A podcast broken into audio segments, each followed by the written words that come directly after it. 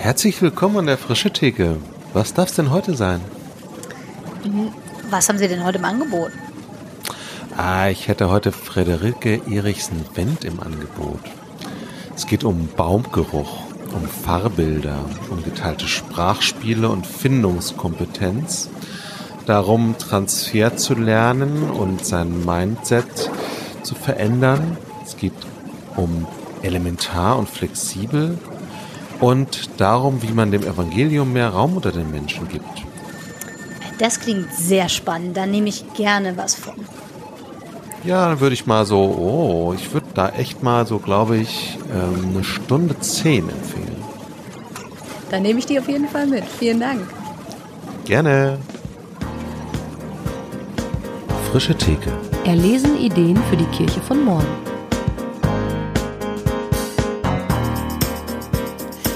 Herzlich willkommen zu einer neuen Folge an der Frische Theke. Äh, Rolf Krüger und ich, Katharina Haubold vom FreshX-Netzwerk, reden heute mit Friederike Erichsen-Wendt und wir freuen uns sehr, dass du digital bei uns bist und sind schon sehr gespannt auf äh, das Gespräch mit dir. Schön, dass du da bist. Ja, danke, dass ich da sein darf. Ja, sehr gerne. Ähm, du bist Studienleiterin derzeit am Evangelischen Studienseminar Hofgeismar, bist ja zuständig für die Ausbildung von VikarInnen, aber ich glaube, es gibt noch sehr viel mehr über dich äh, zu wissen und nimm doch uns und vielleicht auch mal all die, die zuhören und die dich nicht kennen, so ein bisschen mit hinein in das, was dir vielleicht wichtig ist, wo du sagst, ach, mich, mich als Person versteht man ganz gut, wenn man dieses und jenes weiß, jetzt im Hinblick auch auf unser Thema heute, irgendwie Ausbildung von PfarrerInnen. Ja, was muss man wissen? Ähm, wichtig ist, glaube ich, das wird mir immer deutlicher, welche Rolle es spielt, dass ich selbst Pfarrerin bin für die Ausbildung zum Pfarrberuf. Also zum einen zu sagen, ich kenne diesen Beruf, auf den ich hin ausbilde, das klingt erstmal banal, aber dann auch zu sehen, in den letzten Jahren hat sich so viel verändert in diesem Beruf, dass es eigentlich nur noch so graduell irgendwie richtig ist zu sagen, das ist der gleiche Beruf. Also sozusagen, wo fördert mein Wissen um diesen Beruf äh, auch, dass ich diese Ausbildung mitgestalte und wo behindert das auch irgendwie das, was wir gerade an Veränderungen erleben. Das ist, glaube ich, wichtig. Mm, was auch wichtig ist zu wissen, ist, ähm, ich komme so vom Land. Ich denke, dass dieser Tage nochmal, also heute regnet es total viel in Hofgeismar. Und ähm, dass ich da irgendwie nochmal, glaube ich, einen anderen Blick auf bestimmte Sachen habe, weil es für mich total selbstverständlich ist, da zu arbeiten, wo man lebt. Ähm, das finde ich auch eine interessante Parallele zum Fahrberuf. Genau, also das ist, glaube ich, wichtig zu wissen. Was ähm, auch wichtig ist zu wissen, ist, ich komme nicht aus so einem kirchlichen Kontext. Also für mich ist irgendwie relativ wenig selbstverständlich von dem, was es so an Ding in der Kirche gibt, sondern ich frage mich immer irgendwie auch, wozu ist das eigentlich da und wozu ist das gut und ja, also das ist nicht so, das ist halt da, weil es das immer gibt und weil das so dazugehört zum Leben. So, also genau, das ist irgendwie wichtig, würde ich erstmal so im ersten Aufschlag sagen. Wie ist es gekommen, dass du Pfarrerin geworden bist, wenn du sagst, du kommst selber gar nicht irgendwie aus ich sage jetzt mal, mhm. so einem kirchlichen Umfeld vielleicht in meinen Worten. Ja. Ähm, also ich wollte eigentlich Chemie studieren und da waren aber die Berufsaussichten so schlecht und die waren damals im Fahrberuf auch nicht besser. Aber irgendwie war so die gemeinsame Frage, ich würde gerne die Welt verstehen. Also das mhm. klingt jetzt irgendwie total groß, ne? Und aber so, wenn man jung ist, hat man ja so große Fragen und das wollte ich irgendwie klären. Und dann habe ich gedacht, okay, wenn es das nicht ist, dann versuche ich das mal mit der Theologie und war mir auch gar nicht so sicher, ob ich das schaffe und so, ne, Sprachen und so. Aber das hat irgendwie gut funktioniert und das habe ich dann einfach immer weitergemacht. Ich habe dann auch noch Erwachsenenbildung studiert, weil ich dachte, kann man mal so ein bisschen Tools haben, das ist vielleicht auch nicht so schlecht.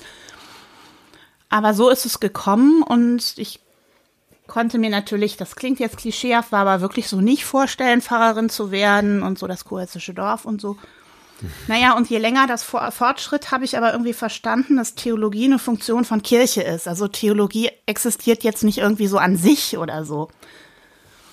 Ja, und das ist ja dann nur konsequent, dass man dann irgendwie auch versucht, Pfarrerin zu werden. Und das, und das warst du dann auch?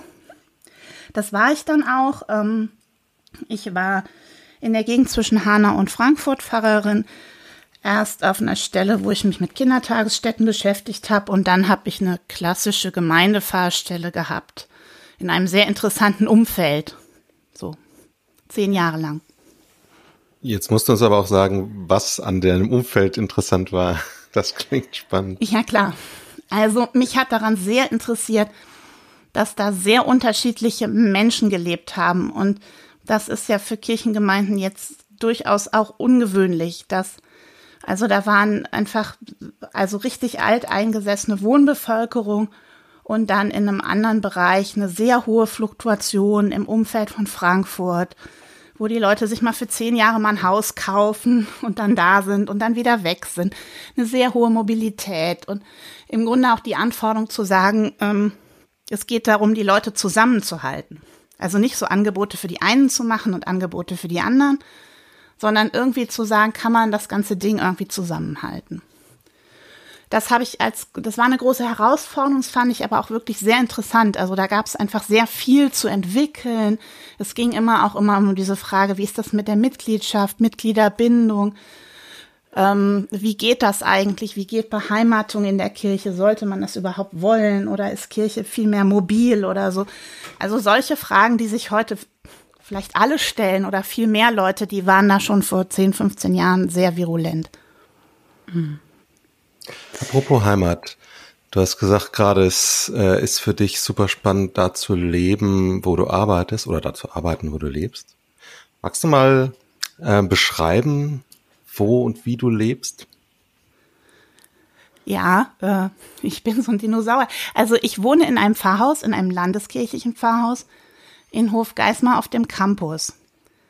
Hofgeismar ist ja eine Kleinstadt in Nordhessen und hier gibt es einen relativ großen Bildungscampus mit einer Akademie und dem Studienseminar, wo ich arbeite, einer großen diakonischen Einrichtung, so am in Stadtrandlage.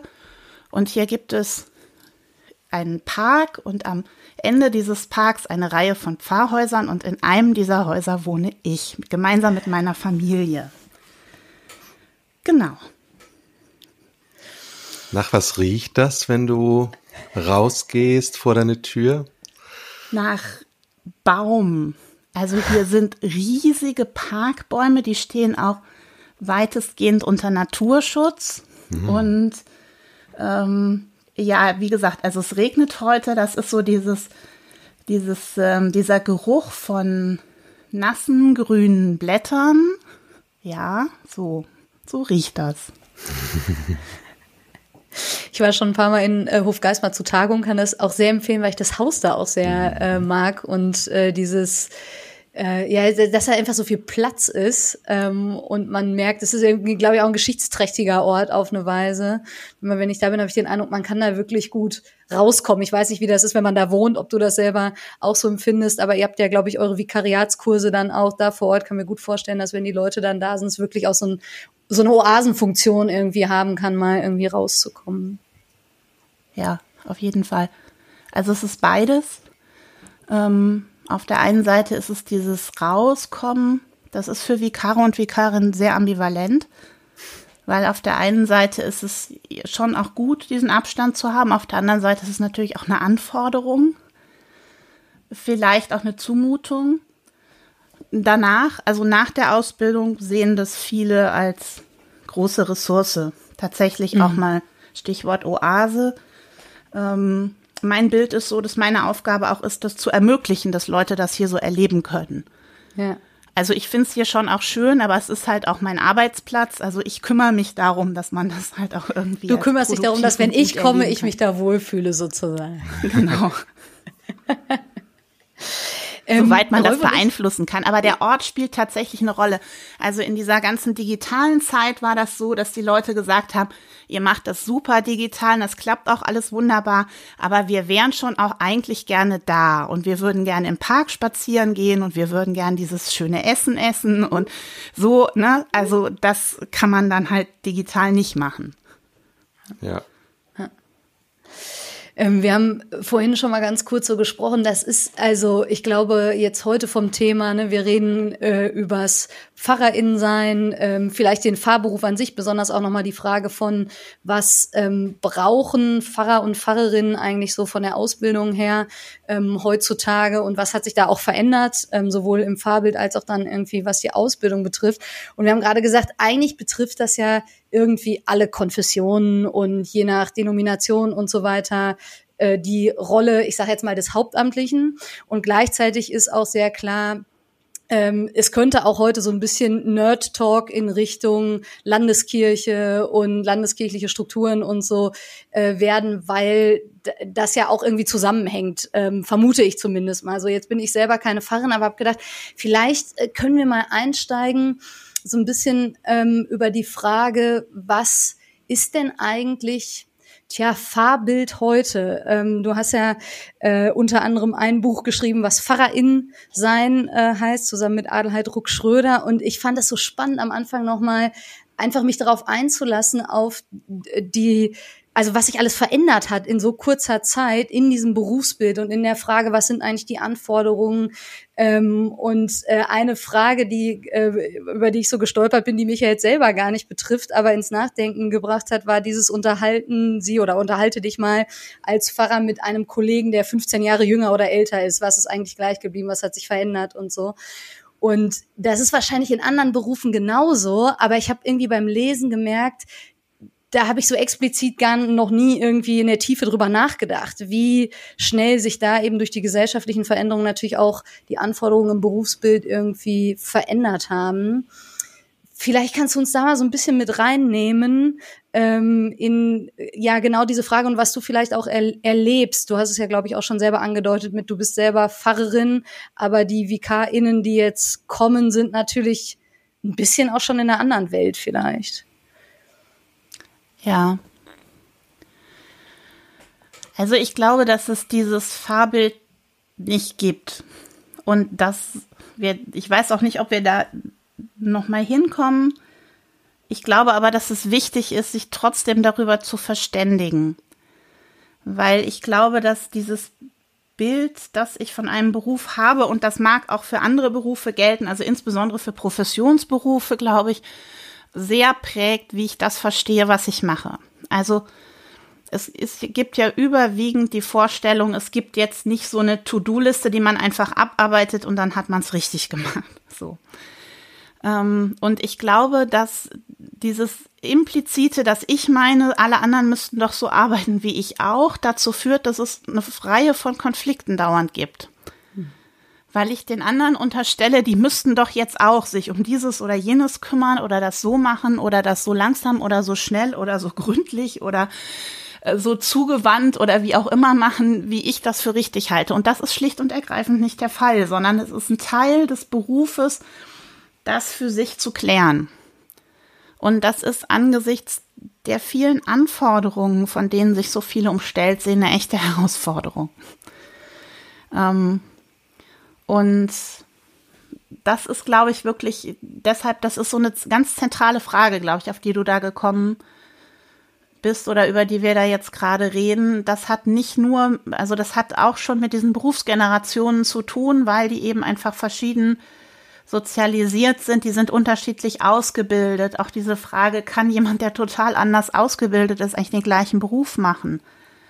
Ähm, das betrifft auch andere Berufe, aber den Fahrberuf, glaube ich, im Besonderen, weil er immer so sehr stark auf die Menschen bezogen ist, mit denen, mit denen wir halt eben zu tun haben und die leben halt einfach heute völlig anders als vor 20 Jahren. Hm. Das kann man sich ja an ganz konkreten Dingen vor Augen führen. Also, ja, was, also was nehmen wir medial wahr? Was gibt es da? Wie lernen wir heute Leute kennen? Wie entscheiden wir über unseren Urlaubsort? Das ist heutzutage alles völlig anders.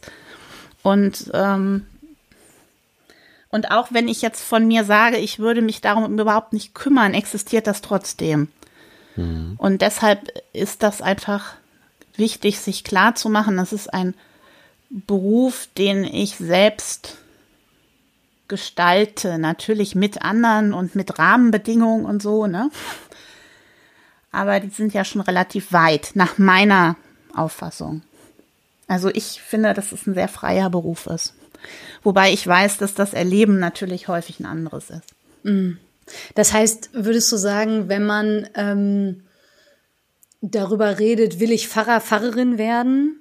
Also angenommen, ich äh, käme jetzt, ich wäre vielleicht irgendwie 15, 20 Jahre jünger und würde sagen, Mann, Friederike, ich überlege, ob ich Theologie studiere und äh, Pfarrerin in der Landeskirche werde.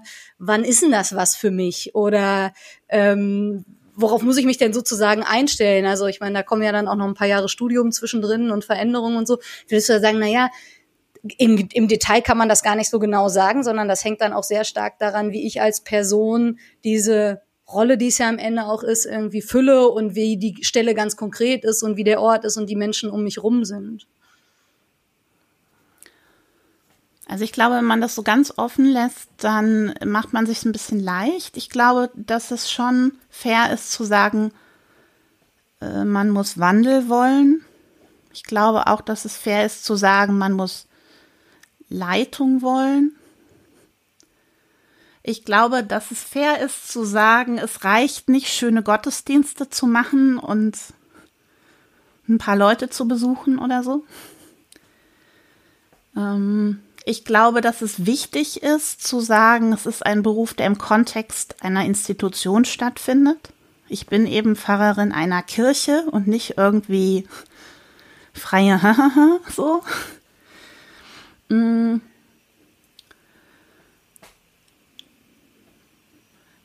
Ja, und natürlich auch irgendwie so für die Sache stehen. Also äh, wenn ich mir jetzt überlege, wie sich alles so entwickelt, auch gesellschaftlich und politisch, also auch zu sagen, äh, mit den Möglichkeiten, die ich jeweils habe, erhebe ich auch meine Stimme für das Evangelium in der Welt. Ne? Also es geht nicht nur darum, den Laden irgendwie am Laufen zu halten, finde ich. Wie würdest du das äh, beschreiben, dieses deine Stimme erheben für die Sache oder für das Evangelium? Was, was bedeutet das im Alltag? Also für mich ist es sehr wichtig, genau zuzuhören,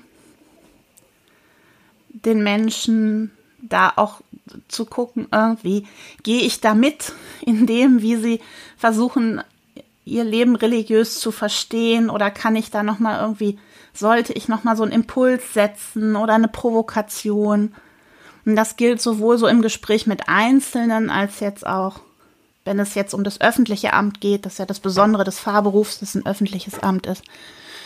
Ähm, und das war vielleicht mal einfach, aber ich finde es sehr herausfordernd, weil ähm, es da eben außerhalb von kirchlichen Kerngemeinden, wenn überhaupt, ähm, dass es da kaum geteilte Sprachspiele gibt.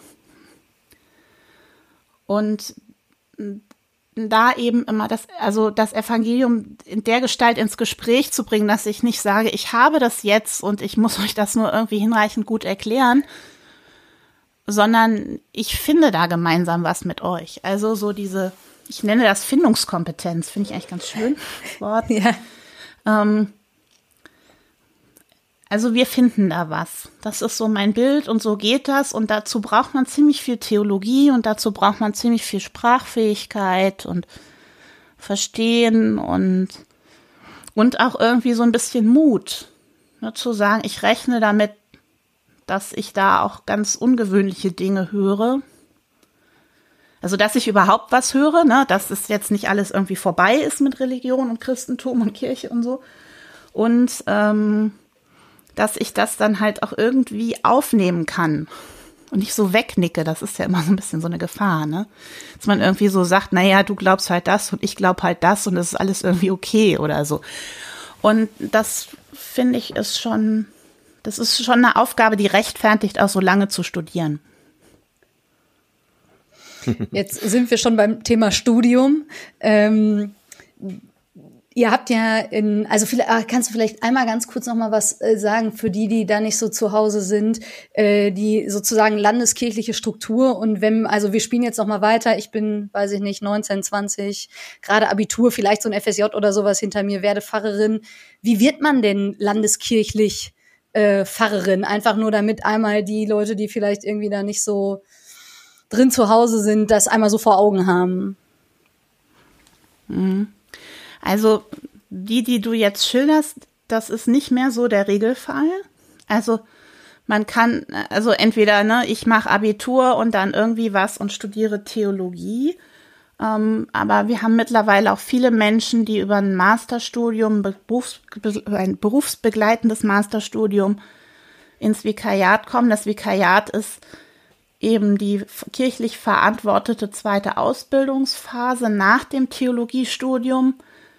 Ähm, die dauert unterschiedlich lang in den Landeskirchen, so zwischen 19 und Monaten, zweieinhalb Jahren ungefähr, ähm, wo man in einer Ausbildungsgemeinde üblicherweise ist und eben in sowas wie einem Studienseminar oder einem Predigerseminar und da in so einem Praxistheorie-Zusammenhang einfach lernt. Lernt, Pfarrer, Pfarrerin zu sein oder was man braucht, so würde ich sagen, um im Pfarrberuf anzufangen.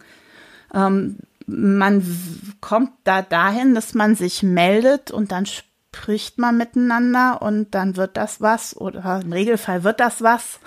Manchmal wird es auch nichts, aber das hat dann meistens eher äußere Faktoren. Es kommt ja immer drauf an, wo man so leben will und wie man, ne, wie man sein Leben so gestaltet, ob man das irgendwie, ob das dann passt oder nicht. Genau.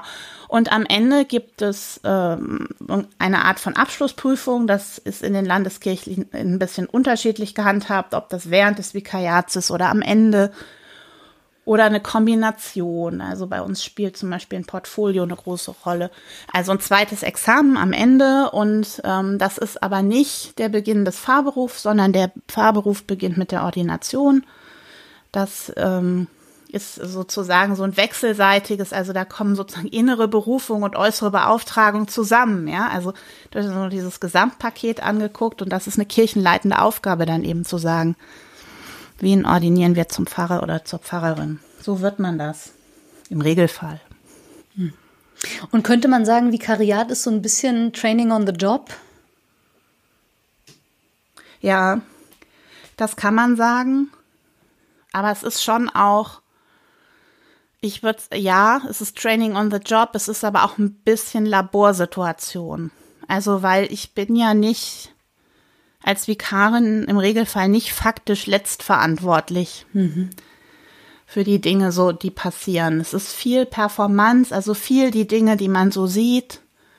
Taufen, Trauen, Beerdigen, Gottesdienste, Gespräche führen, Schule, Bildungszusammenhänge, Diakonie kennenlernen. Also es ist schon, es ist, es ist so ein bisschen Trainee schon. Ähm, aber es ist in einer Situation, würde ich sagen, in der die Rahmenbedingungen gut gesteckt sind.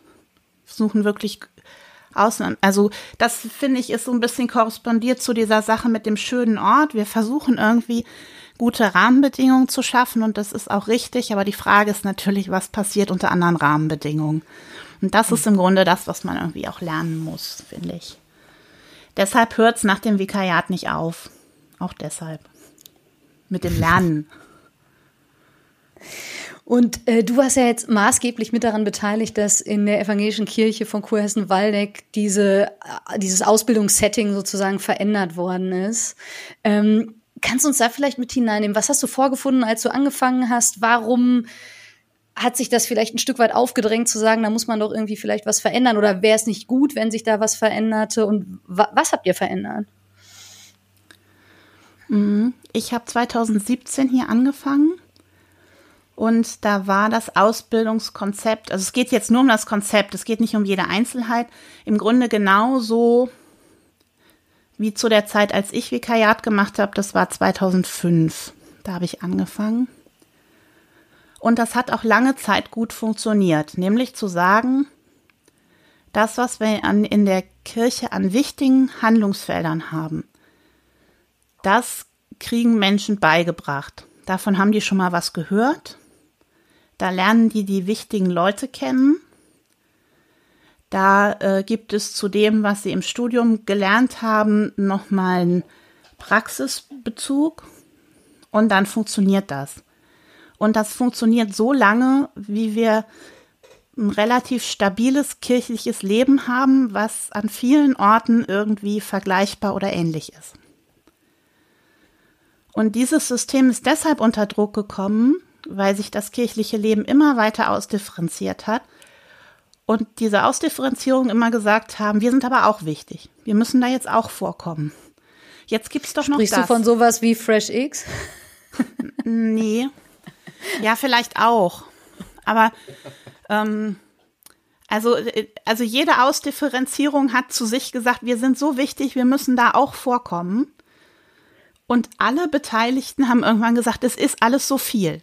Mhm. Es ist alles so viel und der Beruf ist so viel und das ist alles, ja, so. Also das begann so in sich zu kollabieren. Und ich habe als erstes versucht, das zu verschlanken. Und das hat überhaupt nicht funktioniert, weil jeder, der irgendwie nicht mehr oder weniger vorkam, mhm. unfassbar gekränkt war. Oh, ja. Und dann habe ich irgendwie kapiert, also das ist kein Weg. Das funktioniert einfach nicht. Und dann haben wir gemeinsam hier im Haus überlegt, das können ja auch nicht Einzelne machen, ähm, wie sind denn die Rahmenbedingungen? Es ist ein Beruf im Wandel, in einer Gesellschaft im Wandel, die ist komplex, die ist unabsehbar und so weiter und so fort. Und haben gesagt, das funktioniert nicht mehr so mit so einem Vollständigkeitsparadigma, sondern wir können im Grunde nur noch sagen, was ist elementar, ähm, was muss ich unbedingt können, um im Beruf anzufangen und wie lerne ich Transfer also zu verstehen, wenn ich das eine kann, kann ich das auf was anderes übertragen, weil ich ja gar nicht weiß, was die Anforderungen der Zukunft sind. Hm. Das ist uns ja mit den ganzen Dingen, die uns jetzt gerade umgeben, also das braucht man ja gar nicht erklären, dass das so ist. Ja. Ähm, und das heißt erstmal wirklich, also im Grunde von einem weißen Blatt neu anfangen zu denken und dann auch dem gerecht werden, dass das sprach ich eben schon mal kurz an, dass heute Menschen mit sehr unterschiedlichen Voraussetzungen in den Fahrberuf kommen, mit abgeschlossenen Berufsausbildung, zum Teil jahrzehntelanger Berufserfahrung. Also die sind eben nicht alle irgendwie 25 und kommen gerade von einem äh, akademischen Studium und haben vielleicht mal ein FSJ gemacht. Und um dem gerecht zu werden, eben zu sagen, es gibt auch einen hohen flexiblen Anteil ähm, in der Ausbildung in dem ich als Vikar und Vikarin selber wählen und gestalten kann, aber auch muss. Weil ich glaube, dass das auch im Beruf eine zentrale Anforderung ist. Hm. Selber zu gestalten und zu wählen und so. So, und deshalb spielt Selbstorganisation eine große Rolle und ich habe halt gelernt, dass es dafür gute Rahmenbedingungen gibt. Dass Selbstorganisation halt nicht heißt, mach halt mal. So. Und das muss auch für die äh, Organisation flexibel sein, weil wir natürlich sowohl mit großen Zahlen, wie wir sie jetzt haben, als auch mit kleinen Zahlen, die wahrscheinlich mittelfristig kommen werden, umgehen müssen. Es hat natürlich auch mit den Ressourcen zu tun, die die Institution bereitstellt. All diese Dinge. Was sind äh, solche Rahmenbedingungen? Weil wenn ich dir zuhöre, merke ich, das hinterfragt ja ganz stark, ich sag mal auch das gängige Bildungsverständnis, mit dem man eigentlich von der Grundschule in Deutschland an irgendwie gebildet wird sozusagen. Ähm, und geht weg von, also zumindest wenn ich das richtig verstehe, von ganz viel so normativen Dingen und kognitiven äh, Wissen stärker hin zu ja, du sprachst mal dieses Transferlernen an, dass, wenn ich das in meinen Worten sage, dann verstehe ich darunter, ich kann mich sozusagen orientieren und kann natürlich dann eben die Übertragung machen. Ich habe das gelernt, also kann ich es darauf übertragen, aber ich ich habe gelernt zu adaptieren, ähm, Situationen zu lesen und adäquat zu handeln und so weiter und so fort. Und zumindest wenn ich meine eigene, also gerade so Schulbildung angucke, dann äh, ist ist das ja schon eigentlich fast ein, ein Paradigmenwechsel in der Herangehensweise oder verstehe ich das falsch? Nee, das verstehst du richtig. Ja, also diesen, ich würde das wirklich fast so Shift in Mindset nennen. Das betrifft ja. mich natürlich auch selber. Also es ist in erster Linie natürlich mein Kontrollverlust. Ne? Ich kann nicht mehr sagen, jetzt machen wir mal das und dann machen das alle und dann klappt das mehr oder minder gut und dann ist das. Und in der Prüfung reproduziert man das nochmal und zeigt, dass man das gelernt hat und ja. Genau, also an Prüfungen kann man das natürlich am deutlichsten sehen. Also wir machen jetzt Kolloquien, wir haben es erst einmal gemacht, deshalb ist das überhaupt nicht repräsentativ, was ich dazu sage. Aber da ist es mir am allerdeutlichsten geworden, dass dieser Umstand, Vikare und Vikarin bringen selbst ihr Thema mit und selbst ihre Fragen und dafür findet ein Fachgespräch statt. Für prüfende Personen, insbesondere auch dann, wenn sie das kennen, was du jetzt mit dem Label Schule hier so benennst, dass das ein, das ist, das ist was völlig anderes. Das ist wie ein anderer Planet. Und dem traut auch irgendwie so keiner so richtig beim ersten Mal. Ja? Also das ist ganz interessant, was da so passiert. Kontrollverlust ist ein Thema. Ähm, und auch dieses, also ehrlich zu sagen, wir lernen auch selbst. Mhm. Also natürlich, die Leute, die hier arbeiten, natürlich haben die einen Erfahrungsvorsprung. Natürlich haben die auch noch mal ein paar mehr Bücher gelesen und kennen mehr, ein paar mehr ExpertInnen und alles und so. Aber wir lernen ständig selbst. Und das war im Grunde zum Beispiel in der Corona-Zeit, das war wirklich der Gamechanger, zu sagen, wir sind jetzt hier, wir sind mit irgendwie tausenden von Anforderungen irgendwie konfrontiert, jetzt gerade wie wir Kirche machen. Aber wir wissen es auch nicht. Aber wir gucken jetzt mal irgendwie, wie wir damit weiterkommen. Und ähm, das ist natürlich ein großer Rollenwechsel auch, ja, klar. Aber wir haben erstmal mit Leuten zu tun, die haben ja studiert, die haben zum Teil einen Beruf ausgeübt. Ja, also es muss ich doch ernst nehmen. Ja, es hat auch was mit Hierarchien zu tun, oder? Also wenn ich mir vorstelle, sozusagen das Alte, was, ähm, was Katharina du beschrieben hast, vor allem, ist ja. Das ist ja dieses, auch ein bisschen überspitzt, ne? Aber ich würde ja, sagen, aber es ist ja Paradigma so. ist es so, ne? Ja. Das ist genauso. Und gerade auch in der Schule, das ist ein gutes, äh, gute Parallele, finde ich, weil das ist so von oben herab. Ich weiß alles und ich vermittel das euch. Ne?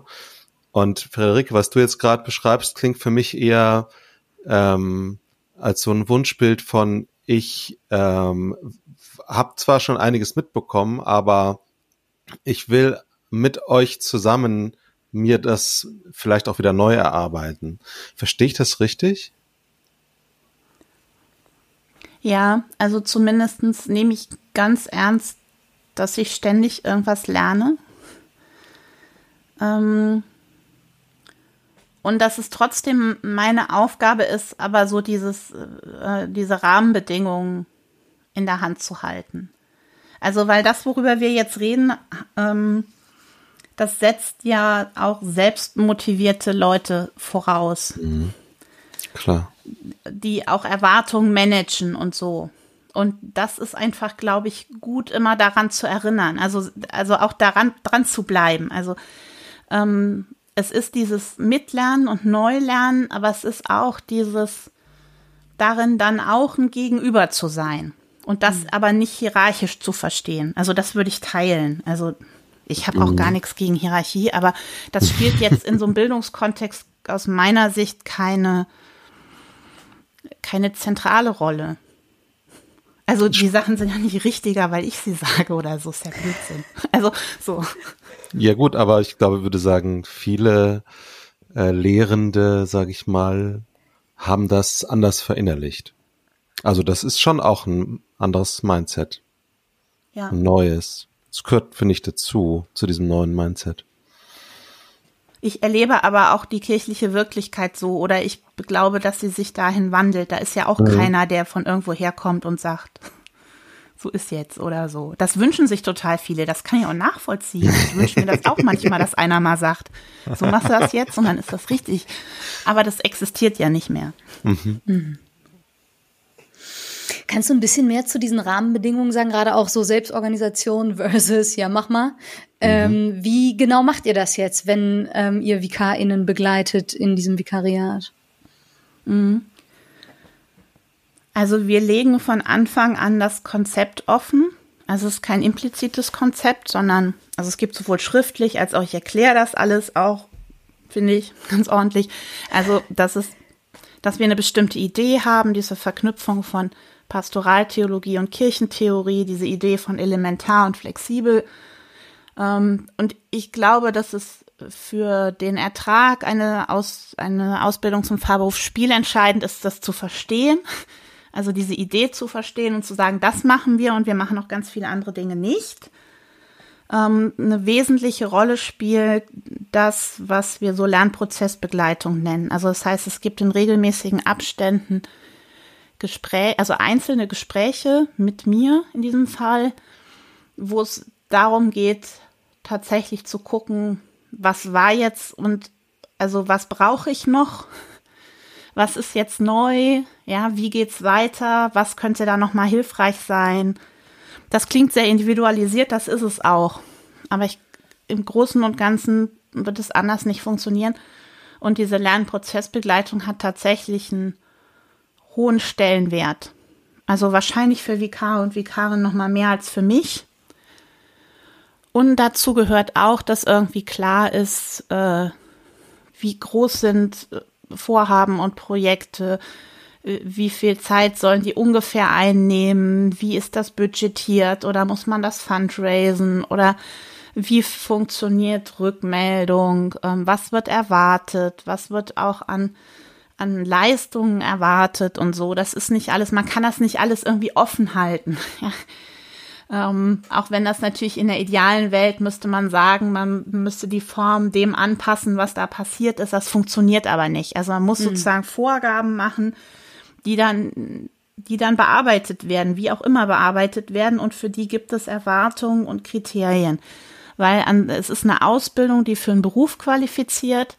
Und es gibt eben auch Erwartungen der Organisation, was Pfarrer und Pfarrerinnen können müssen, können sollen. Und das wird als hilfreich erlebt. Also es gibt auch tatsächlich ganz offenkundige Rahmenbedingungen.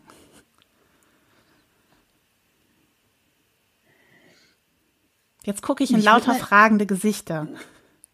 Ja, ich äh, frage, also ja, ich habe ich hab ständig Fragen, aber ähm, ich, ich kann da total gut mit. Ich habe gerade gedacht, du hast ja jetzt gesagt, ihr habt einen Ausbildungsjahrgang jetzt so ähm, gemacht und äh, als du so das beschriebst, dachte ich, wie war denn dieser Switch?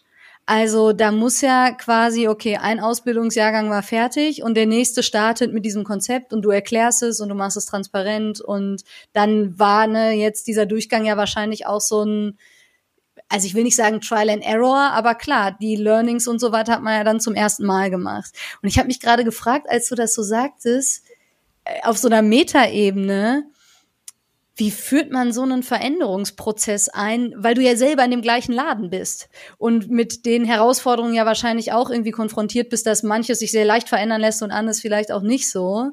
Und ich glaube, deshalb äh, hing ich gerade so diesem Gedanken nach, dass ich dachte, krass, das heißt, ihr habt diesen einen Jahrgang sozusagen fertig gemacht, äh, das andere Modell, so wie du es selber erlebt hast, und dann parallel ja wahrscheinlich das erarbeitet, wovon du jetzt sprichst, und dann gesagt, okay, und jetzt leeres Papier, jetzt starten wir mit euch ganz anders. Ja, Wandel geht ja immer Operationen am offenen Herzen, so in der Kirche. Man kann den Laden nicht anhalten, es geht immer irgendwie weiter. Es war noch krasser, weil sich das überlappt hat. Also wir fangen ja mit einem Kurs an, während der klar, weil noch ja, läuft und mhm. so und ist ja klar. Das war eine, in der Tat, da hatte ich auch noch eine Kollegin, das hat deutlich einfacher gemacht, weil wir das so ein bisschen aufteilen konnten. Ähm, das, das war im Erleben eine total krasse Zeit. Aber es war natürlich vorher schon so, dass wir immer mal Sachen ausprobiert haben. Die waren aber immer inkrementell. Also, ja, insofern äh, gab es schon irgendwie noch mal so ein bisschen über, es gab schon noch mal so ein bisschen Übergang.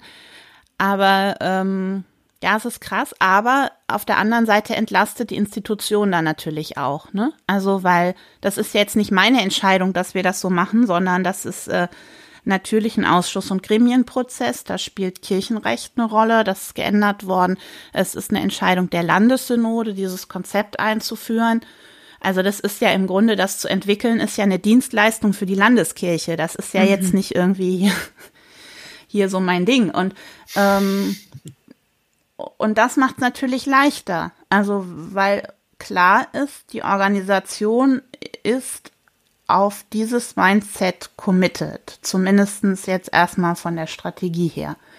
Und das versuchen wir nach und nach jetzt auch so einzuholen und immer zu versuchen, möglichst viele Leute mit ins Boot zu holen. Es gibt ja in der Ausbildung auch immer noch Mentoren und Mentorinnen, die VKinnen begleiten und die natürlich da auch mit dabei sein müssen. Die können nicht immer sagen, bei mir früher war das so und so und so machst du das jetzt auch. Also das geht einfach nicht. Also das ist dann auch ehrlich zu sagen, hör zu, so geht das nicht. Das ist ja auch irgendwie ein Satz, der in der Kirche irgendwie eher fremd klingt.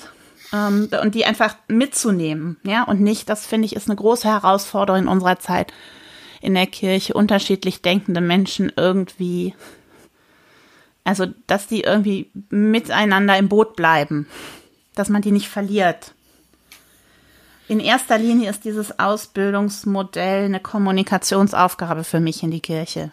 Mhm. Also dauernd immer irgendwie mit Menschen darüber im Gespräch zu sein und denen auch zuzuhören, das aufzunehmen, das dem irgendwie gerecht zu werden, an manchen Stellen vielleicht auch zu sagen, er ist traurig, aber manches geht halt auch einfach nicht mehr und solche Sachen. So, also von daher, ja, ist krass und Trial and Error weiß ich nicht. Also ich dachte schon, es ist so weit, dass es funktionieren kann. Aber natürlich gibt's immer wieder Veränderungsbedarf und so. Ähm, wir haben diesen ersten Durchgang äh, wissenschaftlich evaluieren lassen und haben daraus auch gelernt. Ist ja mhm. klar. Also so geht's ja. Mhm. Wenn du jetzt sagst, hier Synodenbeschlüsse und die Institution committet sich sozusagen auch zu diesem Mindset, ähm, das ist ja jetzt nicht zwingend ein Mindset, was einem überall kirchlicherseits irgendwie begegnet. Oder diese Ambivalenzen, die du beschreibst, mit, natürlich, Kirche ist ja total divers und je nachdem, mit wem man spricht, gibt es dann wahrscheinlich diese und jene Überzeugung. Aber die Institution an sich kommt ja aus einer Logik, die über sehr viele Jahre erstmal anders funktioniert hat. Ähm, und da stelle ich mir irgendwie vor, dass überhaupt, also das bis an den Start zu kriegen von, okay, und wir, wir verändern das jetzt, dass die Kommunikationsleistung bis dahin und dann die Entscheidungsfindung und so weiter schon auch irgendwie aufwendig ist. Wie macht man das denn, Leute mit auf so eine Reise zu nehmen? Und gerade Gremien, die ja dann auch sehr unterschiedlich besetzt sind, vermute ich zumindest mal. Also, es ist so ein bisschen mein Bild, dass das eigentlich auch also es ist im Grunde wie in so einer Kirchengemeinde, ne? Also es ist im Grunde wie die Aufgabe von Pfarrern und Pfarrerinnen. Also so einem Impuls nachzugehen, ob der ein genügend großes soziales Feld kriegt.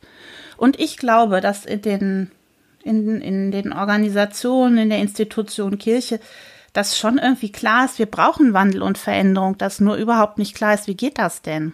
Mhm.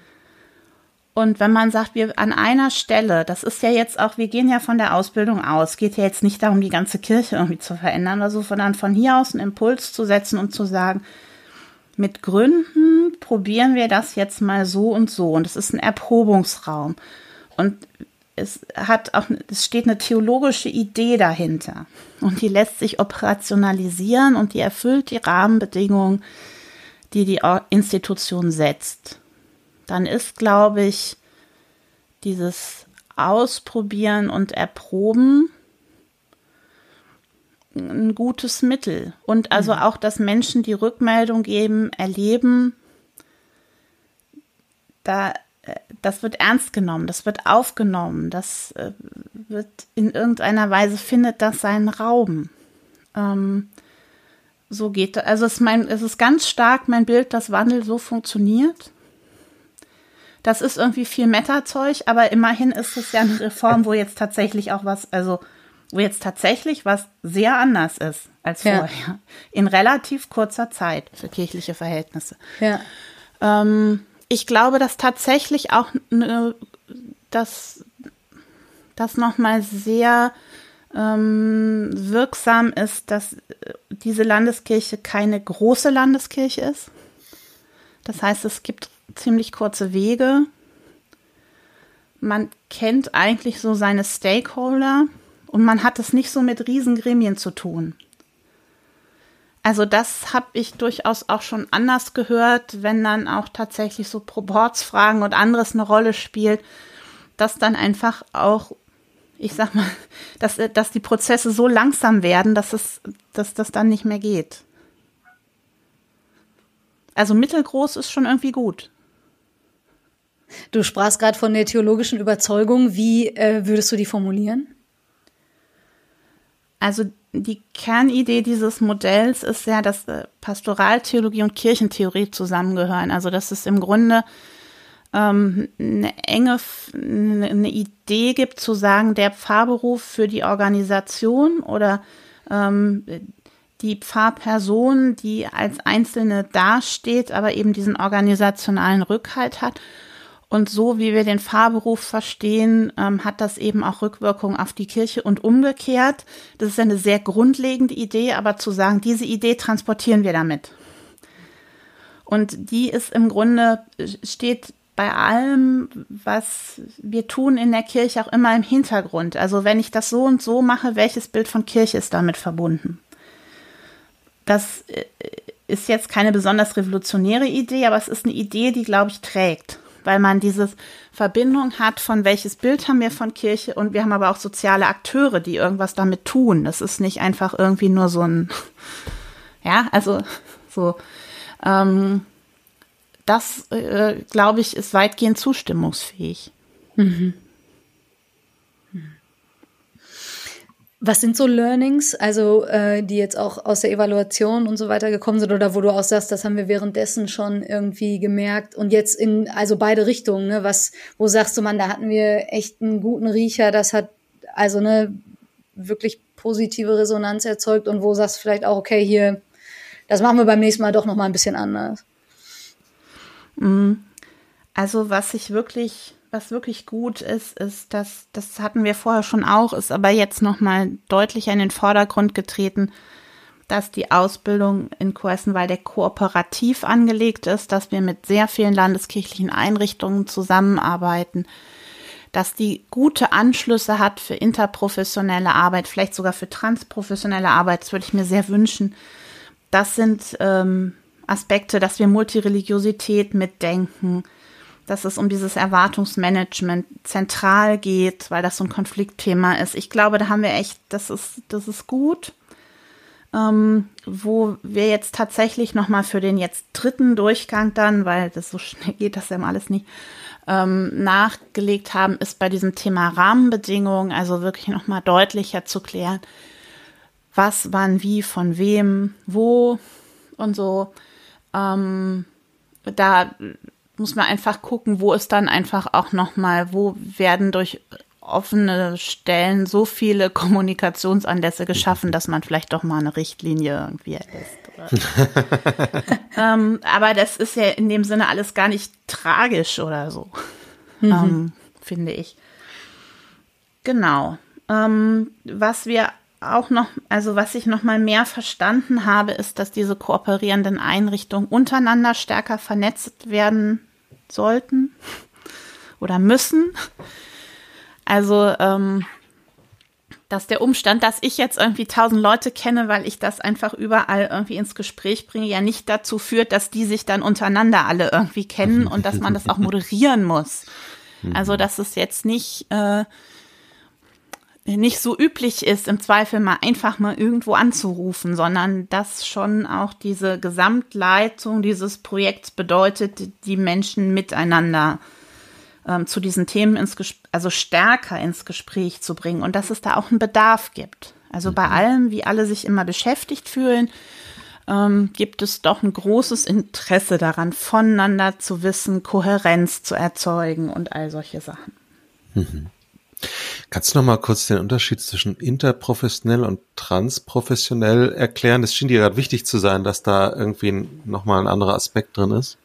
Ja, das, das ist mir in der Tat wichtig. Ähm, also das Studienseminar hat einen synodalen Auftrag zur interprofessionellen Arbeit und ähm, dem versuchen wir auch in der Ausbildung gerecht zu werden, indem es Ausbildungsteile gibt, die mit anderen Berufsgruppen zusammen stattfinden zum Beispiel mit DiakonInnen oder ähm, Studierenden der sozialen Arbeit. Das ist auch noch in anderen ähm, kirchlichen Aufgaben und Berufsfeldern denkbar, aber das ist jetzt erstmal ein Punkt, der hier sehr, also der eher im Vordergrund steht. Und ähm, ich glaube, dass es aber angesichts der Entwicklung auch zunehmend darum geht, nochmal transprofessionell zu denken und zu sagen, äh, welche Aufgabe haben wir hier an einem bestimmten Ort oder in einer bestimmten Region, welche Leute sind da und unabhängig von der Professionalität zu überlegen, wer macht hier jetzt eigentlich was. Und da sind dann auch neben und ehrenamtlich, also in allen möglichen Anstellungsverhältnissen, ähm, sind da Menschen im Blick und eben nochmal eher von der Aufgabe her zu denken und erst in einem zweiten Schritt von der mhm. Herkunftsprofession, weil sich mhm. ja auch mhm. Berufe total verändern. Ja. Und Menschen ja. ja. auch, die machen ja Second Careers und alles und also das wird ja alles total kuddelmuddelig. Mhm. Und wenn man das jetzt versucht, alles irgendwie abzubilden und zu steuern, das wird ja wahnsinnig kompliziert. Und deshalb glaube ich, dass man, dass wir da perspektivisch auch nochmal anders denken müssen. Oder mhm. sollten, oder ich meine, müssen tut man nichts, aber so, dass es gut wäre, das so zu machen. ja, danke. Ich bin da gerade hängen geblieben, als du so sagtest, na ja, wir verändern ja jetzt nicht die ganze Kirche, sondern das ist ja eine Ausbildung, so ein kleines kleine Abteilung, sage ich mal, von all dem Großen, was so läuft. Und dann dachte ich, na gut, aber das sind ja die Leute, die perspektivisch diese Kirche gestalten und die das äh, von einem anderen vielleicht Mindset her machen äh, als äh, bisher üblich. Ähm, und wenn man das jetzt weiter denkt, ne, du hast es ja auch schon angesprochen, gerade was die MentorInnen betrifft, also alle müssen irgendwie lernfähig sein, sich jetzt sozusagen auch darauf einzustellen. Und die Leute, die jetzt anders ausgebildet werden, müssen ja auch irgendwie sich darauf einstellen, dass sie unter Umständen in Realitäten kommen, wo aber die Erwartungen anders sind oder wo sie mit KollegInnen zusammenarbeiten, die eben von, von ihrem Bild her äh, das, das anders definieren.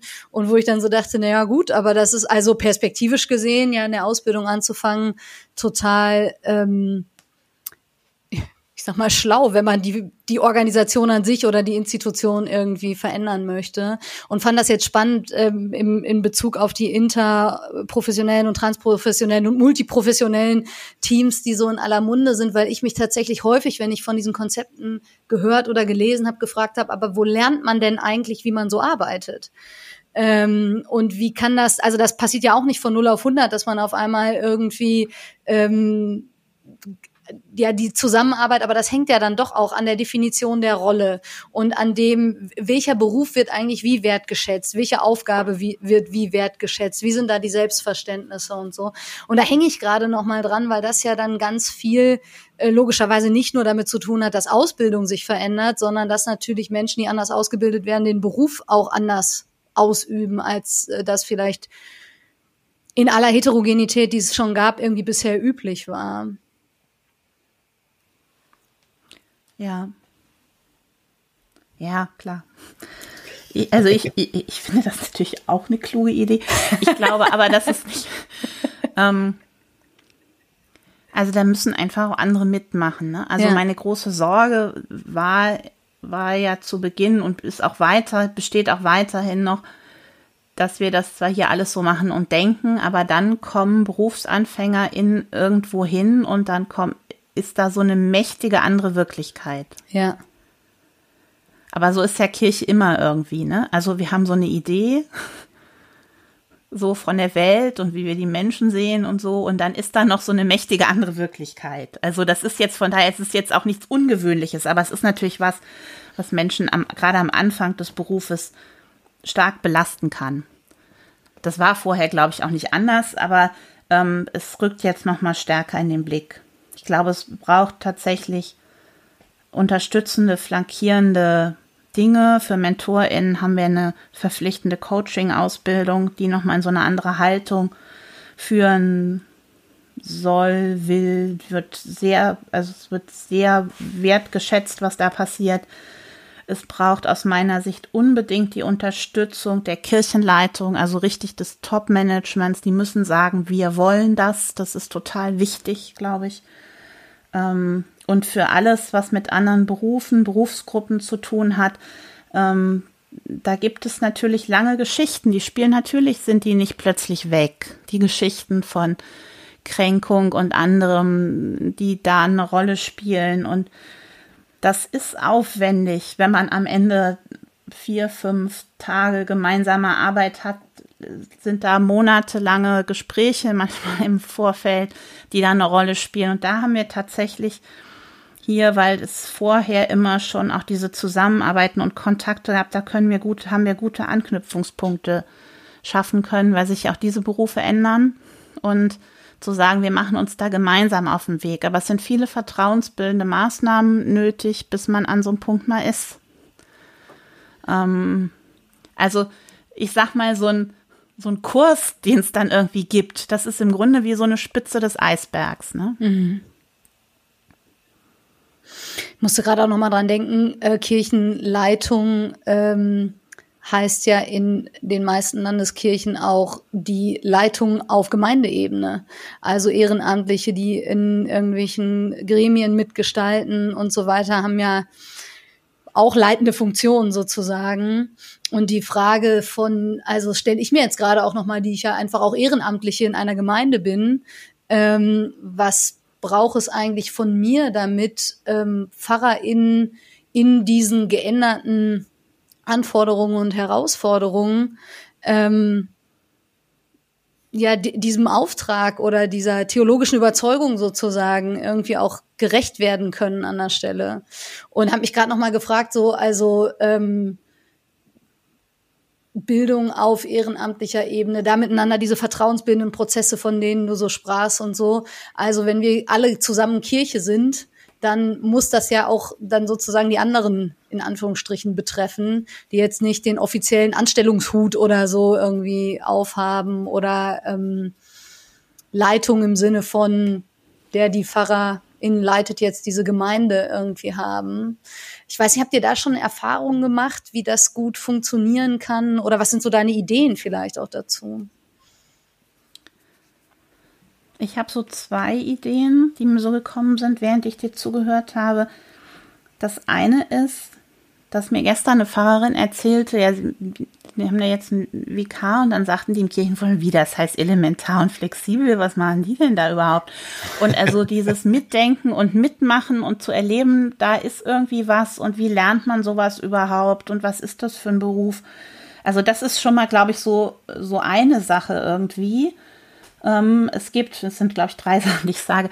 Ähm, dann gibt es natürlich irritierende Erfahrungen, die ehrenamtlich in Gemeinden machen. Wenn jetzt ein VK dann sagt, meine Arbeitszeit für diesen Monat ist aber jetzt voll, das und das findet jetzt nicht mehr statt. Das ist durchaus irritierend. Ich kann es auch, ich kann beides verstehen, ne? So, aber was machen die denn dann? Ja, also was heißt denn, wie kommt man denn darüber dann ins Gespräch? Ja. Mhm. Also geht da mehr, als dass man sich dann gegenseitig anmotzt? Ja, also das mhm. wäre ja so, das ist ja die Frage, wie geht das dann? Und ähm, was, was mir sehr zu denken gibt, ist ähm, eine Kollegin, die für Arbeit mit Ehrenamtlichen in einer Landeskirche verantwortlich ist, sagte neulich zu mir, weißt du, eigentlich brauchen wir auch sowas wie elementar und flexibel für Ehrenamtliche. Ja. Also, dass die im Grunde brauchen die ja auch ein anderes Mindset. Also wir können ja jetzt nicht sagen, ne, Arbeitszeit des Pfarrers ist voll, den Rest machen irgendwelche anderen Leute. So wird das, also so kann das ja auch gar nicht gehen, sondern eigentlich, ähm, eigentlich müssen wir, brauchen wir auch Impulse für andere, wie die umdenken. Wenn man jetzt nicht in dem ganzen Wahnsinn ständig irgendwie zerrieben werden will oder sich jetzt wochenlang darüber unterhält, wer wann wie viel wo heizt oder auch nicht und ob dann Leute kommen oder nicht. Also wie kriegt man das nochmal auf eine andere Ebene, diese ganze Sache? Was wollen wir eigentlich als Kirche? Mhm. Ähm, das fand ich einen interessanten, also das hätte ich niemals, also es war nicht meine Idee und ich hätte das auch niemals für möglich gehalten, dass, dass so jemand sagen kann. Aber ich glaube, dass es eine gute Spur ist. Das mhm. heißt jetzt nicht, dass die das genauso machen müssen, aber dass die irgendwie so, die brauchen auch irgendwie eine Idee. Und manche haben die bestimmt auch schon. Ja, und es ist ja wahrscheinlich wirklich dieses gemeinsam, auch da erprobene, wie kann das anders gehen? Also ähm, diese Veränderungen, die du jetzt hier beschrieben hast ähm, und die man in eurem Buch ja, finde ich, auch nochmal so gut nachlesen kann, die einfach ja gesellschaftlich bedingt sind und in denen ich in anderen Bereichen ja total selbstverständlich lebe, die aber noch nicht zwingend in kirchlichem Alltag sozusagen vollzogen werden oder angekommen sind, sondern wo man manchmal den Eindruck hat, man shiftet fast so ein bisschen zwischen unterschiedlichen Wirklichkeiten hin und her und merkt dann manchmal so Reibungsverluste oder auch, dass bestimmte Sachen einfach, ich sage jetzt mal in Anführungsstrichen, nicht mehr funktionieren. Aber wie man da jetzt äh, gemeinsam neu erprobt, wie kann es denn jetzt gehen, weil es ja keiner von uns so richtig weiß. Also natürlich gibt es dann Beispiele, wo man irgendwie sagt, ja, das ist irgendwie modellhaft oder hier kann man was dran lernen oder so. Und dann ist trotzdem das eigene Setting ja wieder irgendwie ganz anders. Und alleine äh, das das konkrete Personen sind, die Rollen ausfüllen mit ihren Persönlichkeiten, macht es ja schon wieder irgendwie anders, sowohl jetzt was Hauptamt und Ehrenamt betrifft. Und äh, ein Begriff, den ich glaube ich mitnehme jetzt aus unserem Gespräch, ist den der Lernprozessbegleitung. Mhm. Ich glaube, den hast du an irgendeiner Stelle ähm, mal gesagt. Und da habe ich mich gefragt, ne, also wie wertvoll wäre das, wenn wir irgendwie das auf Gemeindeebene auch als Lernprozess sehen würden und darin eine, eine Form der Begleitung haben, die uns hilft, das vielleicht dann auch einzuordnen oder ach, den Unmut und die Widerstände, die ja sicherlich auch irgendwie da sind und ihre Berechtigung haben, überhaupt mal zu verbalisieren, zu fassen, damit weiterzuarbeiten und zu fragen, was ist denn die Aufgabe, was dient der Sache jetzt äh, gemeinsam? Ah, es ist natürlich unfassbar komplex einfach. Ja, aber es macht handlungsfähig. Also dieser ja. Satz, das ist alles komplex, kann ja auch so diesen Message bringen, das ist so kompliziert, wir lassen das jetzt einfach und wir machen das, was wir kennen und dann passt das schon irgendwie. Und ähm, ich habe eben gerade so gedacht, am Anfang hatten wir mal darüber geredet, es ist ein Beruf, den man gestalten kann und muss. Und im Grunde ist der Auftrag auch die Kirche äh, vor Ort oder in dem System oder an, in der Region, wo man da ist, die muss man auch gestalten. Die kann man mhm. gestalten und die muss man auch gestalten. Und, ähm, und ich glaube auch, dass es da dieses Spannungsfeld gibt zwischen dem, worüber wir jetzt die ganze Zeit reden und wie reagieren wir auf diese Veränderung und dann dieser Sehnsucht nach dem Gegenkulturellen und dem Gegentrend. Und also Trendforscher sagen ja, Kirche wird da attraktiv sein, wo sie so eine andere Welt eben hat ne, wo sie nicht auf Mobilität und alles und so dauernd reagiert und mobil und das und Pop-up und alles und so, sondern wo die einfach mal so, ne, Beständig so eine Einheit von und, Zeit und Raum ja, und so. Ja. Und ähm, das ist ja auch ein Spannungsfeld. Ich weiß auch nicht, was daran richtig ist. Ja, mhm. so. Ähm, aber ich glaube, es muss einem einfach echt bewusst sein, was man da macht. Und das, ja, so. Und das kann man nur kommunikativ aushandeln. Da wird keiner kommen und sagen, so macht ihr das jetzt und so ist das richtig. Das mhm. wird so nicht sein. Äh, danke, dass du den Satz zur Komplexität nochmal eingeordnet hast. Mhm. So wollte ich den natürlich nicht verstanden. Ist nicht, nein, nein, nein, es, ist, es, es stimmt ja äh, total. Ähm, und es sollte nicht so fatalistisch klingen im Sinne von, ja, und also machen wir gar nichts. Ich glaube, sondern für mich knüpft sich tatsächlich eher die Frage dran, und die schließt sich ja dann vielleicht auch ein Kreis. Ähm, wo kommen die Leute her, die das können? Also, ne, wo lernt man sich in Komplexität zu äh, bewegen? Wo lernt man Menschen in komplexen Prozessen zu begleiten und sie ähm, handlungsfähig zu machen äh, darin?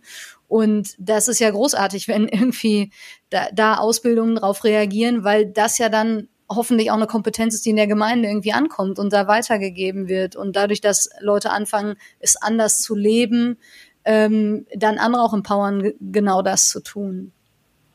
Ja, ja und wünschenswert mhm. wäre natürlich, man kriegt in meinem Studium so eine Ahnung davon. Natürlich ist es wünschenswert. Also mhm. auch darüber rede ich ja gelegentlich mit anderen und ähm, ich glaube, da bewegt sich einfach auch viel. Also so zu sehen, äh, so ein enzyklopädisches, orientiertes Studium braucht vielleicht auch noch mal was anderes. Mhm. Ja, also damit auch nochmal irgendwie klarer ist, irgendwie was bedeuten eigentlich die Inhalte des Christentums, wie geht das mit der Lehre, ja, also dass das Lehre immer wieder diese Impulse freisetzt und so, dass das nicht nur Information ist, sondern dass das wirklich Wissen wird, ja. Also weil an Informationen kommen wir heutzutage einfach auch leichter. Ja.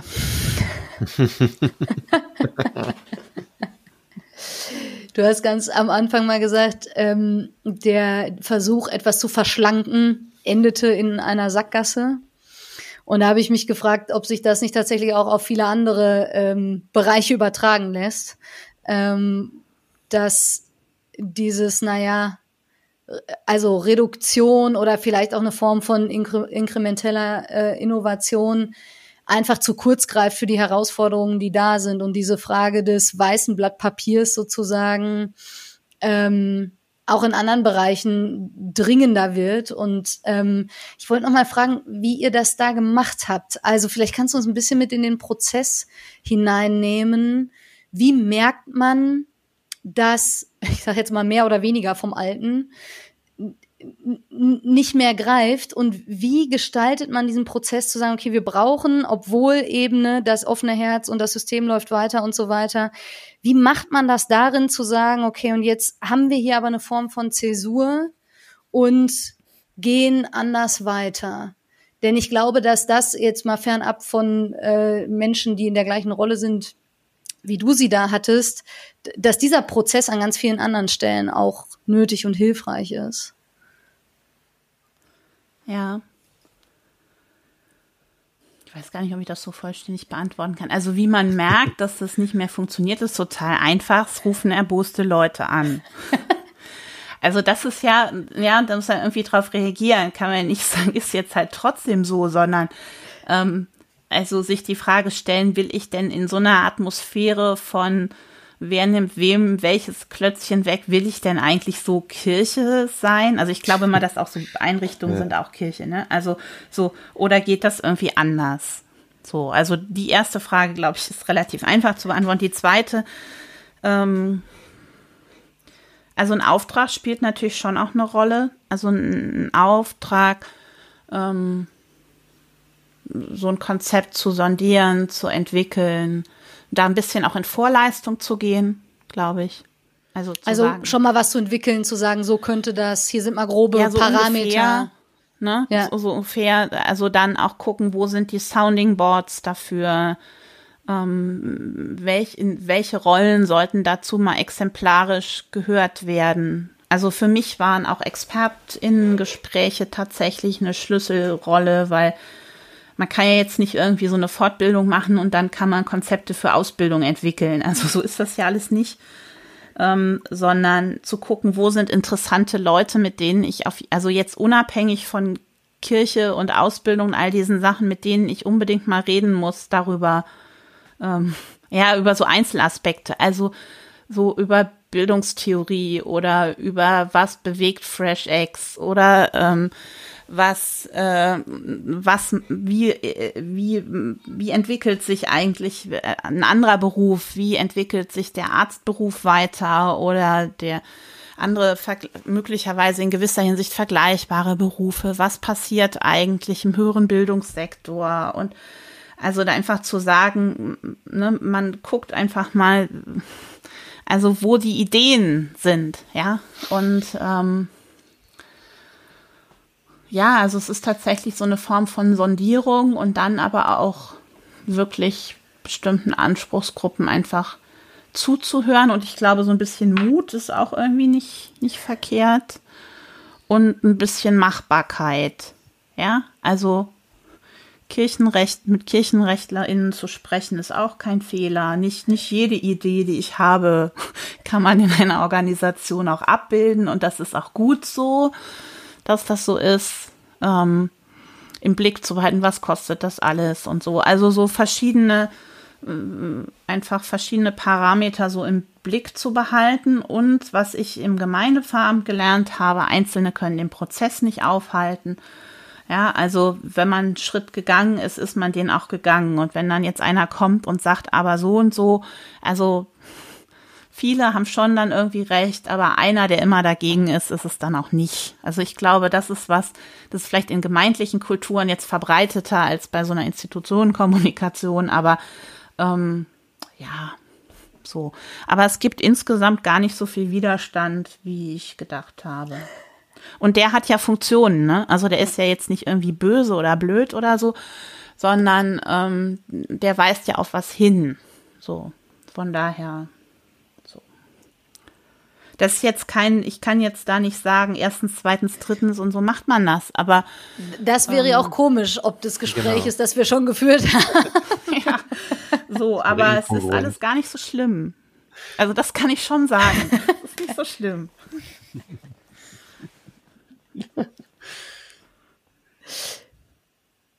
vielleicht abschließend, ähm, also vielen Dank erstmal, äh, dass du uns da auch mit reingenommen hast. Ja, vielleicht abschließend, ähm, was, ich hätte fast gesagt, was würdest du äh, Kirche wünschen im Hinblick auf all die Veränderungen, die wir irgendwie jetzt besprochen haben? Und ich also fand äh, gerade auch ähm, im Buch, was ich wirklich auch sehr empfehlen will. Und ich hab, bin ja keine Pfarrerin. Ich glaube, für mich ist das gar nicht geschrieben, aber ich habe das mit großem Gewinn irgendwie auch gelesen. Von daher, äh, falls ihr jetzt zuhört und sagt, betrifft mich nicht, könnte trotzdem spannend sein, mal irgendwie reinzugucken.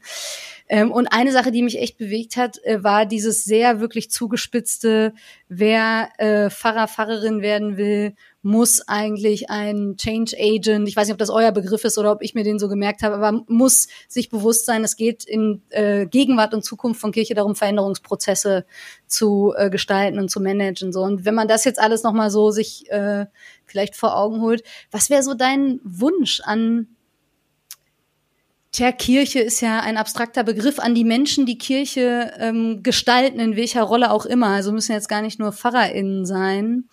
Ähm, im, im positivsten Sinne ein, ein Ratschlag, ein, eine Vision vielleicht, eine Idee, etwas, was du sagst, das würde ich gerne am Ende dieses Podcasts irgendwie mitgeben.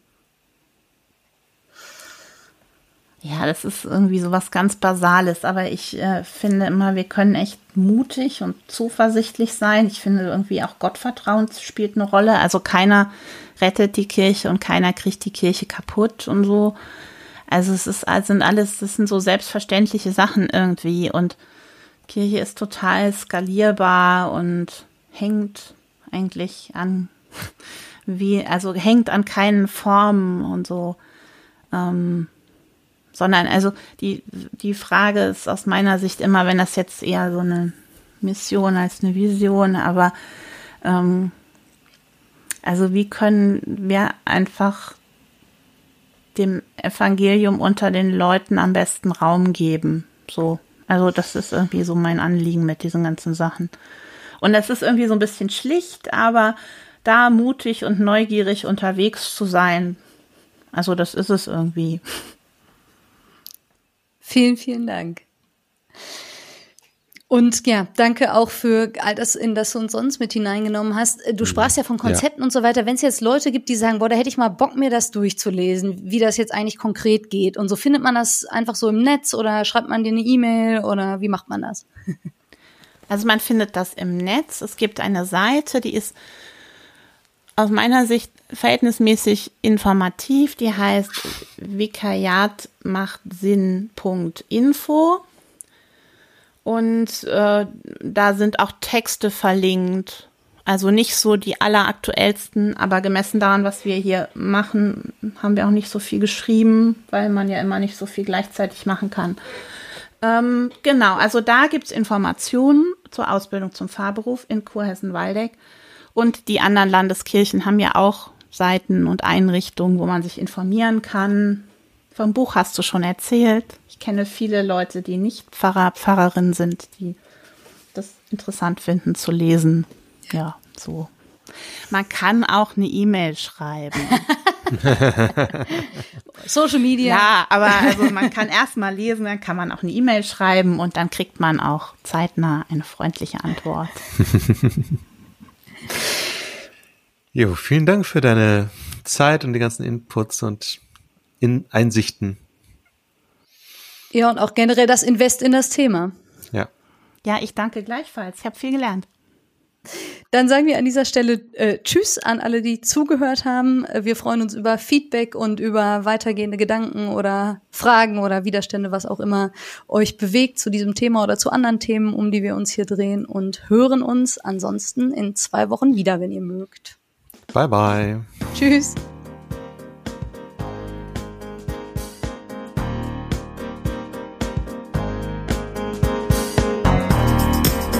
Frische Theke. Der Podcast von FreshX.